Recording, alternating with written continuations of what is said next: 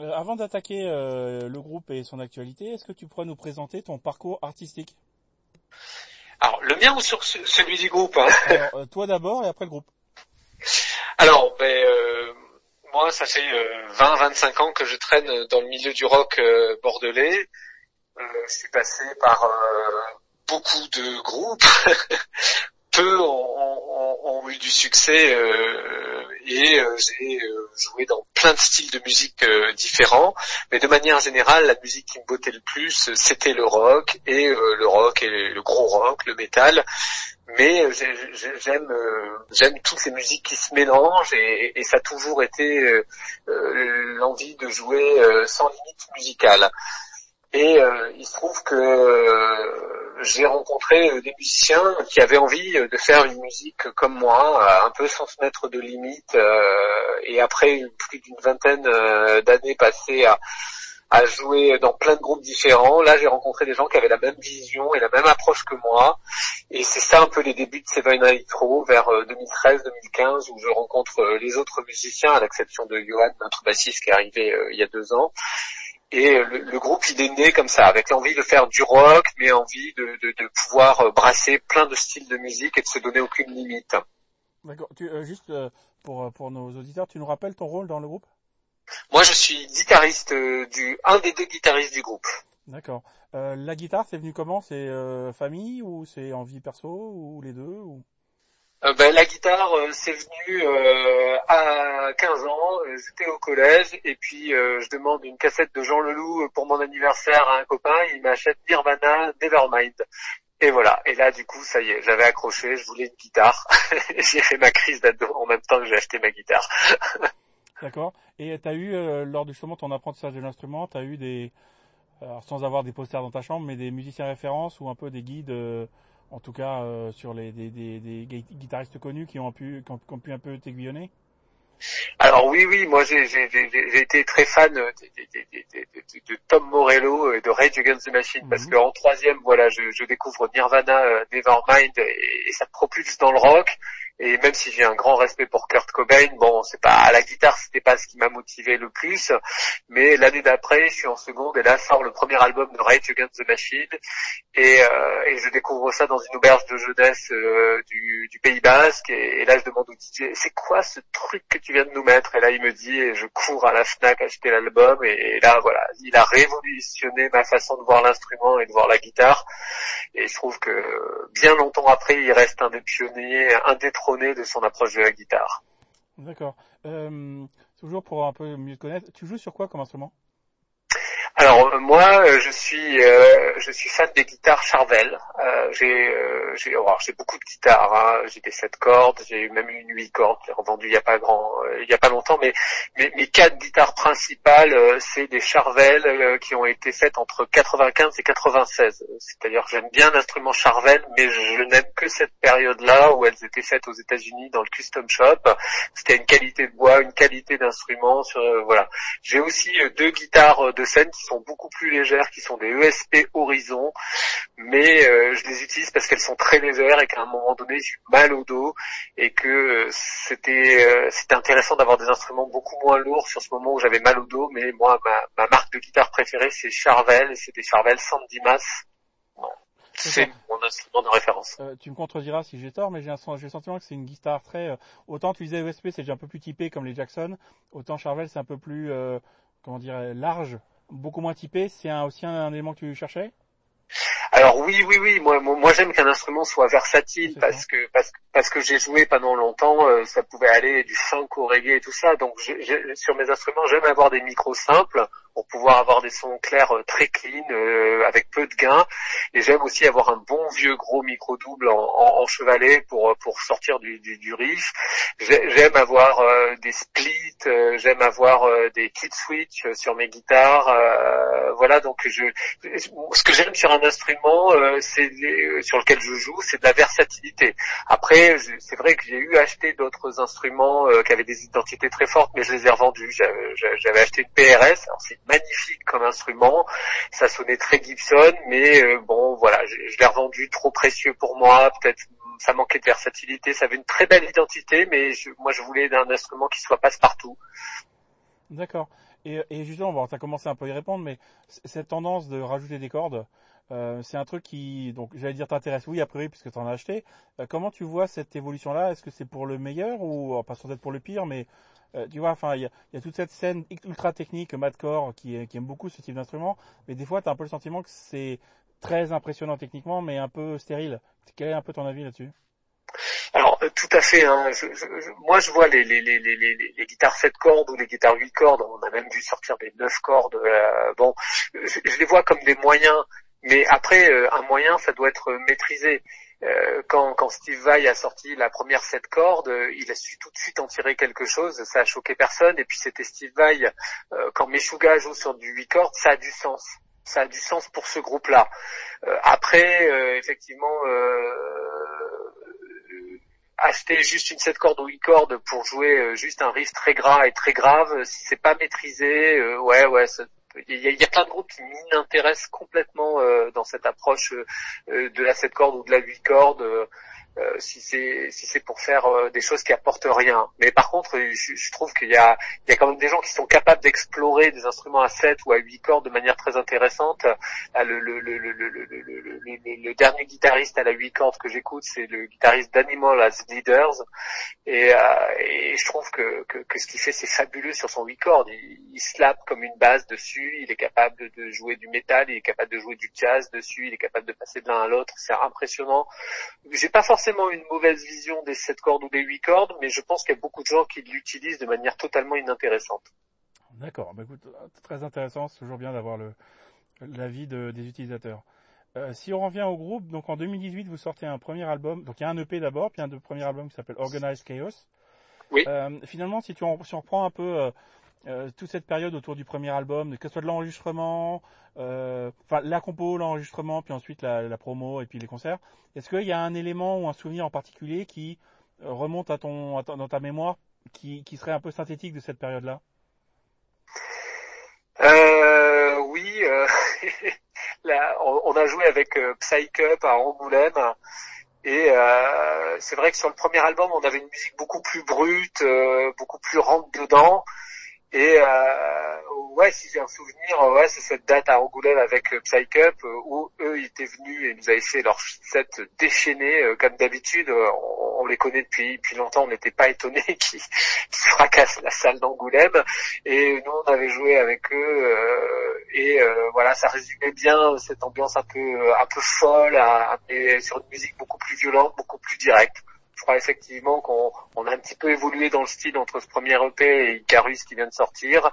Et euh, si on si on doit résumer la première époque, c'était ouais, c'était cette date avec Psych Up. D'accord. Euh, juste un, un détail. Euh, j'ai regardé, j'ai essayé de retrouver une référence au pourquoi votre euh, corbeau il a sept euh, les sept yeux, enfin sept œils, je sais pas comment on dit. La seule référence que je trouvais, c'est qu'il y a un conte de Grimm où il parle de sept corbeaux, mais pas d'un corbeau avec sept sept œils. D'où ça vient le nom? ça vient d'un moment un peu imprégné en fait. Ah. c'est venu autour d'un délire. Ça n'a rien à voir avec Game of Thrones parce que dans Game of Thrones il y a un corbeau à trois yeux. Non, non, non, ça vient. Euh, ça, voilà, on, on, voulait une identité euh, qui soit à la fois euh, un nom et un visuel. Et, euh, et euh, dans un moment euh, un peu éméché, le corbeau à sept yeux est sorti et surtout le, le, le, graphiste qui travaille avec nous depuis le début et qui a fait tous nos graphismes, tous nos pochettes, tous nos logos, il nous a sorti, il nous a sorti un graphisme sur le corbeau à sept yeux. Et on s'est dit ça, on garde. Euh, voilà, donc c'est un peu venu voilà comme ça dans un moment de délire et puis comme il y avait une identité graphique qui apparaissait tout de suite, on, on a mis un doigt dessus, on a dit on garde. Ok, ok. Bah, c'est, je crois que c'est un, c'est, un bon argument. Euh, euh, il y, a, y, a deux, il y a deux éléments. Moi, j'ai toujours le sentiment, mais c'est déjà tort, ou en tout cas j'ai l'illusion, de, de, me dire que quand un groupe termine une période, un album, et, et, et veut attaquer la suite, il se, il se, il se regroupe et puis ils discutent entre eux de la direction dans laquelle ils veulent aller. Alors, est-ce que ça se passe comme ça au sein du groupe? Et euh, question subsidiaire, pourquoi proposer un EP et pas un deuxième album tout de suite? Alors en, fait, nous, on n'a pas choisi de, de, de, direction. Euh, la, la, direction, elle est apparue naturellement pour deux raisons. La première, c'est que suite euh, à Organize Chaos, euh, le, le bassiste, notre bassiste Tom, pour des raisons personnelles et, et, professionnelles, a dû arrêter de jouer avec nous. Il a été remplacé par Johan. Et donc l'arrivée d'un nouveau musicien, ça a bouleversé un peu notre alchimie, notre façon de travailler. Et c'est un peu comme ça qu'on a pris cette nouvelle direction, sans que ça soit vraiment discuté. Ça s'est fait naturellement avec l'intégration d'un nouveau musicien. Et euh, ce qui a fait aussi qu'on a pris cette direction, et ça va aussi répondre à ta deuxième question, c'est qu'il y a eu la crise sanitaire, et donc tout d'un coup, on compose cinq morceaux qui partent dans cette direction, et puis tout d'un coup, euh, difficile de se voir, difficile de se lancer sur des nouveaux morceaux, euh, un pas en avant, deux pas en arrière, des concerts mais ils s'annulent et tout ça, et donc on a préféré les peaufiner, les arranger en étant chez nous, parce qu'on avait du mal à se voir, et puis à un moment donné, on a dit, bon ben, on a été absent trop longtemps euh, de la scène, des réseaux, on sort ces cinq morceaux maintenant. On verra ce que la crise sanitaire va, va, donner, va évoluer. Mais euh, allez, on se lance en studio, on les enregistre. On n'était pas forcément parti pour faire un EP. Donc euh, en fait, la, la, direction musicale et le fait de faire un EP, c'est deux éléments. L'arrivée d'un nouveau musicien, Johan Anabas, et la crise sanitaire qui a bousculé notre façon de travailler. Euh, avant, on, se voyait, on composait ensemble en répétition. Et là, tout d'un coup, pendant presque deux ans, on, on a beaucoup travaillé à distance et on a beaucoup arrangé, peaufiné, tordu les morceaux, euh, et c'est comme ça qu'on les a peut-être complexifiés ou qu'on est parti un peu dans une autre direction. D'accord. Tu, tu, tu, te souviens de quel, euh, sur, les, les, titres de l'EP, lequel vous avez euh, composé en premier? Alors le, le, le, premier morceau qui a été composé c'est Until, c'est le troisième, c'est celui peut-être qui est le, le, plus direct des morceaux ou le, plus rock en tout cas. Et euh, oui, c'est celui-là qu'on a composé en, en premier. Et, euh, et, vous avez pu prendre un peu de recul et être même surpris justement du, du 109 ou de l'orientation nouvelle que prenait naturellement le, le groupe ou, ou ça s'est fait, euh, vous avez enchaîné les compos puis vous avez vu qu'il y a une espèce d'homogénéité sur une, nouvelle direction qui est apparue? Oui, oui, ça s'est fait un peu insidieusement, euh, c'est-à-dire que on, on, on, partait sur des idées et, euh, et euh, celles qui aboutissaient euh, finissaient par avoir une, une, une, couleur et une homogénéité les, les, les, les unes aux autres. Et puis, euh, quand on a voulu partir sur d'autres idées, c'est le moment où on a eu du mal à se regrouper, à se retrouver à nouveau, et c'est pour ça qu'on s'est dit bon, allez, on, on, sort cette EP maintenant euh, tel qu'il est. Peut-être que c'est une voix qui va perdurer, peut-être que c'était juste une passade, peut-être que c'était juste une corde à notre arc, que d'avoir des morceaux plus longs, plus complexes, plus posés. On ne sait pas trop encore.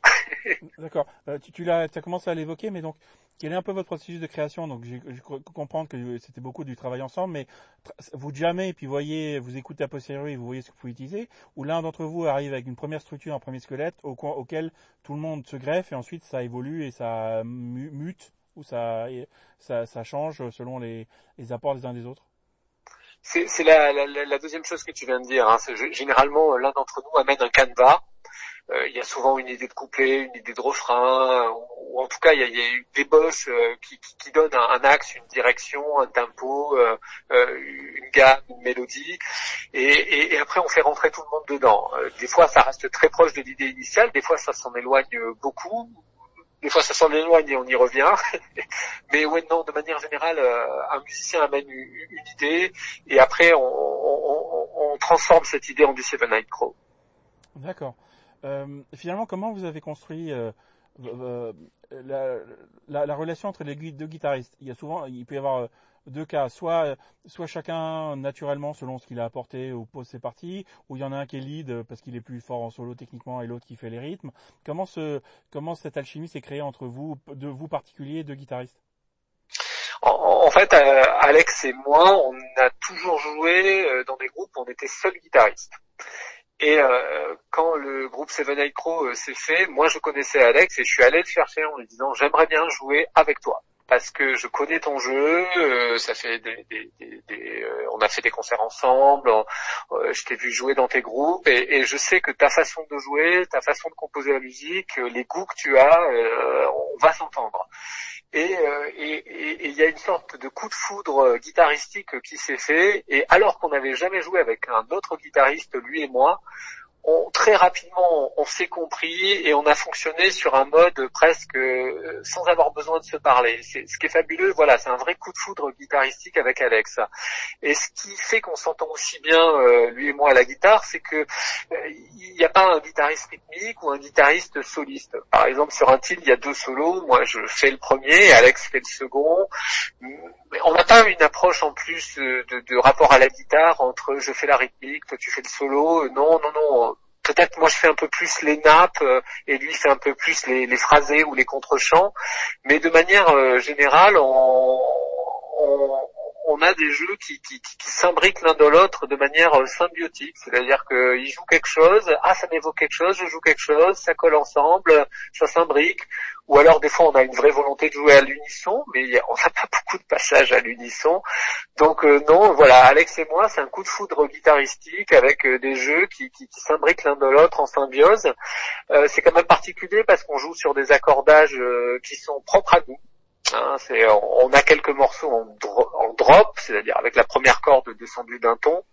Alors on a des pédales qui peuvent nous descendre euh, encore plus, hein, des morceaux en si, des morceaux en do, des morceaux en do dièse, mais euh, voilà, on a un accordage quasiment standard dans le métal qui est le drop, et puis on a aussi un accordage à nous où, euh, où c'est des octaves et des quintes en permanence. Donc c'est des accordages que j'ai vus chez aucun autre guitariste et nous on joue l'un et l'autre sur ces accordages là et, et donc c'est un peu particulier parce qu'on a à la fois un rapport symbiotique dans la guitare mais aussi euh, on a des accordages qui nous sont euh, qui nous sont uniques en fait. D'accord. Euh, là aussi pour casser peut-être des, des, clichés et, en, tant que vieux vieux moi-même amateur progressif il y a un truc qui m'a surpris. Il y a un moment ou un autre, est-ce que vous avez pensé à intégrer un, un claviériste ou c'est pas nécessaire? Alors, euh, c'est la question qui, qui revient régulièrement. Il n'y a aucune opposition à intégrer un claviériste, mais euh, bon, ça s'est pas fait. Et puis c'est vrai que euh, maintenant, avec tous les multi-effets qu'on peut avoir, on, peut sortir des, des, des, sons de guitare euh, qui, qui, qui, qui simulent euh, des, ambiances de clavier. Et je pense notamment sur notre premier morceau, Eyes Wide Shut, où on a l'impression d'entendre Vangelis, hein, et c'est des sons de guitare, quoi. Bah, il y a tout à... Oui, c'est un travail assez remarquable sur le son, ça faut bien l'admettre. Donc voilà, donc pour l'instant vous, vous utilisez la richesse du groupe et vous n'avez pas ressenti de limitation ou de contrainte y a ça? Non, non, non, non, non. Je crois que si on a envie de mettre une partie clavier, on va réfléchir à de quelle manière un une guitare peut sortir, peut sonner comme un clavier, peut vous faire euh, cette chose-là euh, à l'identique. D'accord. Euh, tu parlais donc bah, de l'impact sur la, la phase de, de, la crise, sur la sur la phase de composition. finalement, comment vous avez enregistré et est-ce que vous avez, d'une façon ou d'une autre, et pas forcément lié à la crise, mais aussi avec l'expérience et l'intégration de nouveaux musiciens, changé votre façon un peu de travailler, en particulier en studio? Alors, euh, on, avait enregistré nos deux premiers albums avec un, producteur assez connu euh, sur Bordeaux qui est euh, Mobo, qui est responsable de la plus grosse production de, de, métal. Et là, on avait envie de changer et on a pris l'étoile montante de la production rock et métal bordelaise, qui est David Thiers. En fait, on, a la chance d'avoir un local aménagé à Bordeaux où on aurait pu s'enregistrer nous-mêmes, mais c'était beaucoup de contraintes et, on voulait une oreille extérieure qui soit intransigeante en nous disant bah non, là c'est pas bien, tu refait. Et donc, euh, on a précipité euh, un studio qui s'appelle Bud, et Bud Studio, c'est un, des studios de Bordeaux qui est tenu par un guitariste de métal euh, qui s'appelle Matt et qui joue dans un groupe qui s'appelle Gorod. Et donc on l'a réservé ce studio et on a fonctionné comme on fonctionne assez classiquement en studio, en travaillant en re-re. la batterie d'abord, puis la basse dans un second temps, puis les guitares. Et une fois que tout est pré-mixé, on intègre le, on enregistre les chants sur sur un instrumental pré-mixé. On avait fait un gros travail de pré-production préalable euh, et on a non, on n'a pas enregistré en même temps. On a on a éprouvé une, une formule de studio somme toute assez classique. Et, vous avez étalé ça sur combien de temps?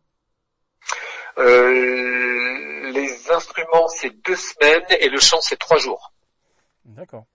Euh, on parlait là aussi toujours euh, de l'impact sur la crise sanitaire sur votre organisation et bah, votre, devoir modifier son, son façon de travailler. Est-ce que tu as le sentiment que ça a eu un impact ou une coloration euh, sur la musique ou les paroles? Oui, oui, oui, tout à fait. Euh, je, crois qu'il faut être honnête. Euh, les, deux années qu'on vient de passer, elles, ont joué sur le moral, elles ont joué sur la mélancolie. Elles ont joué aussi sur un certain pessimisme que l'on a peut-être un peu tous quand on regarde l'avenir. Hein. On est on devenu parents ces dernières années euh, et quand on regarde l'avenir, que ce soit pour des raisons climatiques ou pour des raisons sanitaires ou pour des raisons économiques, sociales, sociétales, on, a un certain pessimisme et donc je crois qu'il ça a joué sur le fait que l'album est quand même un peu mélancolique dans son ensemble, que les lyrics de, Jay euh, sont effectivement pas franchement hyper joyeux. je crois que ça a joué effectivement, mais après de manière euh, générale, c'est un peu aussi notre univers, c'est un peu notre identité. Euh, euh, voilà, on essaie de rester un peu poétique, mais globalement c'est assez mélancolique et pas très gai quand même l'univers de notre groupe. D'accord. Donc là, on a parlé beaucoup du fond et ça reste le plus important. Il faut que la musique soit bonne, mais la forme aussi est, très importante, ne serait-ce que pour accrocher l'œil du futur auditeur. Euh, comment en général vous abordez les aspects euh, pochettes et en particulier sur donc cette EP Icarus? Euh, on, aime décliner un peu le terme du le thème du corbeau et donc les espaces aériens, le ciel, le soleil. On aime bien décliner tout ça et donc, moi, j'avais fait un travail de recherche pour trouver un beau paysage, et, j'avais trouvé un très beau paysage. Et donc, j'ai contacté le, photographe amateur qui est un Italien, et je lui ai demandé les droits d'utiliser sa photo. Il était hyper content. Et puis euh, j'ai essayé de travailler un peu moi-même et je trouvais pas. Et donc je suis retourné vers notre graphiste, celui qui nous accompagne depuis le début, qui s'appelle Ben Basso et qui est, un artiste très très doué euh, dans, dans, le milieu graphique. Il a fait un recueil de dessins. Moi j'habite à Angoulême, je suis très sensible aux arts graphiques. D'ailleurs ça devait être le festival de la BD ce week-end, il est annulé. Euh, et donc Ben Basso, c'est, vraiment un artiste euh, que j'aime beaucoup. Et donc je suis revenu vers lui avec cette photo et lui il l'a sublimé en, en travaillant les, les couleurs et en rajoutant ce cosmonaute au milieu qui a donné tout de suite un thème euh, un peu science-fiction ou en tout cas euh, spatial ou en tout cas euh, un thème d'avenir en tout cas et, voilà, il y a, y a, eu une vraie recherche sur la pochette et d'ailleurs la pochette a sous-induit le titre. On pressentait le titre mais pas forcément que Icarus et finalement on s'est limité à Icarus parce que cette pochette voilà, c'était quelqu'un qui, qui, qui, va trop haut, qui, qui, qui, qui, va dans le ciel, qui va trop haut. Est-ce que c'est pas l'humanité qui cherche à aller trop loin, aller trop haut? Voilà, ça interroge. Vaste, vaste sujet. Euh, toujours dans le domaine visuel, il y a les clips. Donc vous avez sorti un premier clip pour euh, To My Old Man? Oui, on a sorti un premier clip. Alors bon, c'est tourné avec les moyens du bord. oui, mais euh, beau travail quand même. Ça reste un, ça reste un bel, un bel, bel outil. Ben oui, oui, oui. Par contre, le, le, prochain qui sortira le 11 février, euh, qui s'appelle Boy, là, il y a, y a, un travail complètement différent euh, qui a été fait. Et je veux pas dévoiler la surprise, mais euh, effectivement, d'un point de vue graphique, ça sera, il y, y, y, aura autre chose. En tout cas, le, le, ça sera pas, il y aura un peu de recherche en, en conception d'image et, ça prête à la rêverie un peu plus que que que que que, que My Old Man qu'on a sorti, qui là aussi s'est heurté aux réalités de qu'est-ce qu'on pouvait faire au moment on a voulu le tourner. D'accord, donc tu veux dire que euh, Weird Boy c'est scénarisé, enfin c'est voilà, c'est plus, c'est pas juste le groupe en train de jouer quoi. Voilà, non, Weird Boy c'est c'est figuratif comme clip. Voilà, figuratif, c'est c'est une bonne, euh, c'est le euh, dans dans Weird Boy vous apparaissez vous en tant que groupe ou pas? Alors non, on n'apparaît pas en tant que groupe et euh, il y a clairement une histoire euh, qui, qui, qui, se trame entre les paroles et les images. Euh, voilà, c'est vraiment plus figuratif. Je, je, crois que To My Old Man, les paroles étant très personnelles puisque Jay évoque son papa qui vient de qui vient de décéder. C'était difficile de faire du figuratif. On, on risquait soit de faire de la soupe, soit voilà, de, de, franchir la barrière de la pudeur qu'il y a derrière un sujet euh, pas forcément facile quand on l'évoque. Et donc euh, faire un, un, clip figuratif sur un tel sujet, c'était à double tranchant et on, a préféré euh, voilà revenir à quelque chose de simple. C'était aussi l'occasion de montrer Johan, notre nouveau bassiste, qui n'était encore jamais apparu à l'écran. D'accord. Il y a d'autres choses dans les tuyaux ou pour l'instant on va attendre tranquillement attendre que la réception. Il y a autre chose. Ok. Oui, il y a, il y a donc Boy le 11 février et euh, j'espère bien que Until sortira au mois de mars et c'est un clip en stop motion euh, totalement décalé et là on va partir sur euh, sur autre chose très décalé. D'accord. pour prendre un peu de, recul et, et, un peu conclure cette interview, il me reste deux petites questions. comment de ton de ta fenêtre tu vois la scène métal française? Alors bon, il y a beaucoup, d'entre vous sont autour de la région de Bordeaux, euh, mais toi tu disais tu es vers Angoulême. Euh, voilà, quel, quel un peu, ne serait-ce que par euh, quand, quand c'était encore possible, en côtoyant les autres groupes, etc. Quelle est un peu ta, vue de, de la scène nationale? Moi, moi, j'ai un immense respect pour, pour, la scène métal française pour deux raisons. La première, c'est qu'il y a des groupes que j'adore. On a un peu au nord de chez nous à Poitiers Clone, qui est un groupe que j'aime énormément, mmh. et on a un peu plus à l'est Lizard, euh, qui est aussi un autre groupe français, euh, même si deux musiciens sont d'origine euh, anglaise dedans, mais bon, ils sont ils sont ils sont bel et bien français, et ça aussi c'est un groupe que j'aime beaucoup, et voilà, ils sont l'un et l'autre à 150 km de ma ville, et et moi j'aime beaucoup la scène française déjà parce qu'elle m'intéresse.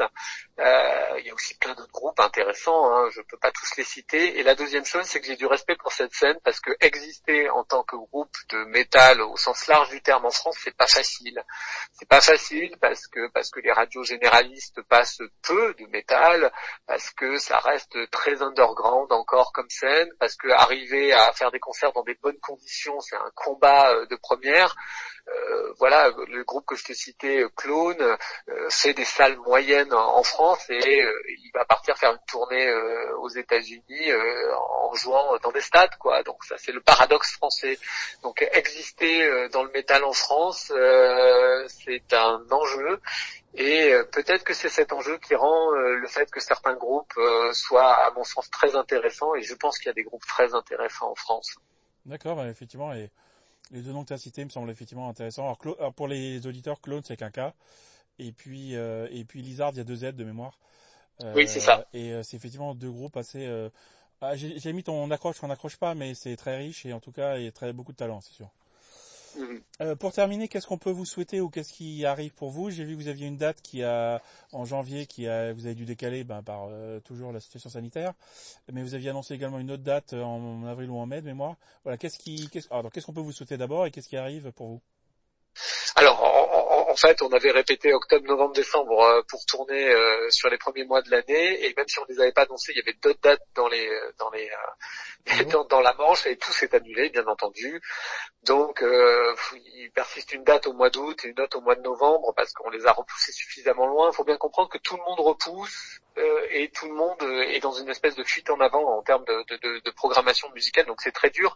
Par exemple, les festivals euh, cet été, c'est le copier-coller de ce qui s'est annulé l'année dernière. Donc, c'est quasiment impossible de se rajouter sur un festival actuellement parce que on, reprend les mêmes de l'année dernière qui n'ont pas joué et à qui on avait promis qu'ils devaient jouer et on les reprogramme cette année. Donc, c'est une espèce de fuite en avant la programmation musicale et c'est très très difficile euh, là de se réorganiser. Mais qu'est-ce qu'on peut nous souhaiter? Mais peut-être euh, voilà d'arriver à monter sur scène euh, notre show musical et, voilà nous ce qu'on aimerait c'est pouvoir jouer dans des bonnes conditions. C'est pas forcément facile en, France. D'accord d'arriver à accrocher des bonnes conditions de scène. Oui, il va falloir au moins 2-3 ans pour essayer de, d'écumer tout ce qui tout ce qui était programmé qui s'est pas qui s'est qui a déplacé donc il faudra un peu de temps et de la patience mais est-ce qu'il y a déjà la suite d'Icarus qui se prépare ou? Eh bien, en fait, là, depuis le depuis début janvier, là, comme on voit que ça sert à rien de répéter parce qu'on va pas jouer tout de suite, on s'est remis à composer. Donc oui, oui, bah peut-être. Euh, finalement, il y a beaucoup de groupes qui ont fait ça hein, pendant la crise sanitaire. À, défaut de pouvoir jouer, ils ont sorti des petits EP, ils ont sorti des singles, ils, ont sorti deux trois morceaux, ils ont fait un side project, tout ce genre de choses. Bah là, à défaut de pouvoir jouer, on s'est remis à composer. Et donc, euh, ce que j'espère, c'est soit qu'on ressorte une galette rapidement, soit qu'on puisse euh, tourner dans des conditions correctes. En tout cas, c'est le, c'est ce qu'on vous souhaite aussi. Euh, merci d'avoir pris le temps de nous répondre et puis ben, tous mes vœux pour la suite. À bientôt. Merci beaucoup. À bientôt. À bientôt. Bonne soirée. Ciao.